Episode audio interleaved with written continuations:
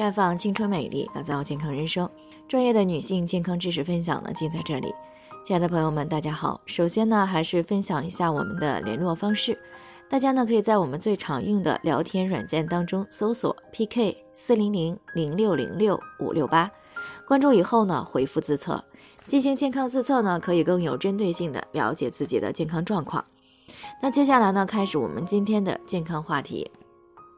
检查一切正常，为什么就是要不上孩子？最近呢，听众苗女士过来咨询，说自己今年二十七岁了，结婚呢也有一年多了，还没有怀孕。去医院检查了输卵管、子宫、排卵功能、内分泌都是正常的，她老公的精子质量呢也没有问题，可是在一起这么长时间还是没有怀孕，她婆家呢对她的态度都有些改变了，这就让她想不通，那明明双方都是正常的，怎么就要不上孩子呢？那临床当中呢，确实有一部分夫妻呢会出现这样的情况，一般呢是免疫因素所导致的免疫性不孕。那所谓免疫性不孕呢，是指在保持正常同房规律之下，如果身体对于生育当中的任何一个环节产生了自发性的免疫，而且呢延迟受孕两年以上的，那就称之为免疫性的不育。那正常情况下呢，我们人体的免疫系统呢具有保护自身抗原，并且识别。排斥外来抗原的作用，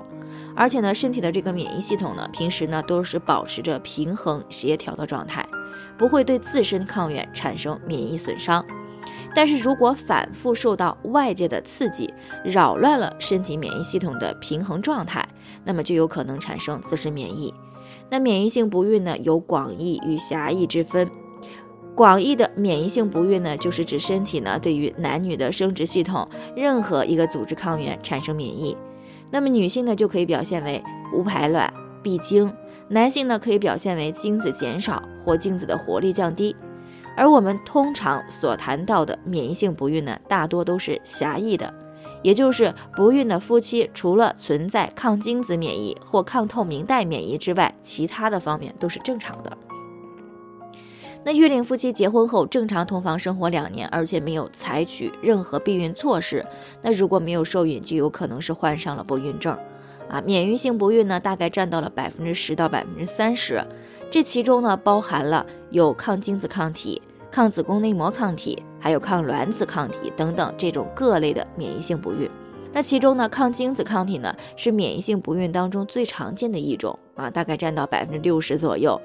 那抗子宫内膜抗体，还有抗心磷脂抗体、抗卵巢抗体的发病率呢，也是有上升的趋势的。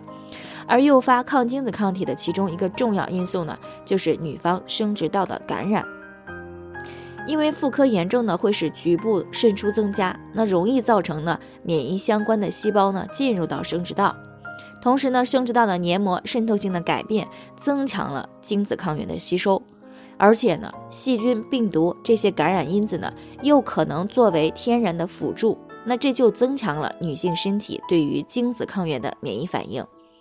于是呢，生殖道局部和这个血清当中呢，就出现了抗精子的抗体，那从而呢，就影响到了精子的活力，最终呢，阻碍了受精而导致不孕。所以在有子宫内膜炎或者是生殖道异常情况下，强行进行夫妻生活。女性一旦对精液抗原产生了过敏反应，那即便以后生殖道恢复了正常时再同房，也会引起来所谓的二次免疫反应，那会使女性体内呢不断的产生抗精子抗体。所以呢，像这个苗女士这样正常备孕一两年，检查了很多方面又都是正常的，那么很大的可能就是出现了免疫性的不孕。那不妨呢从这个方面进行检查和干预。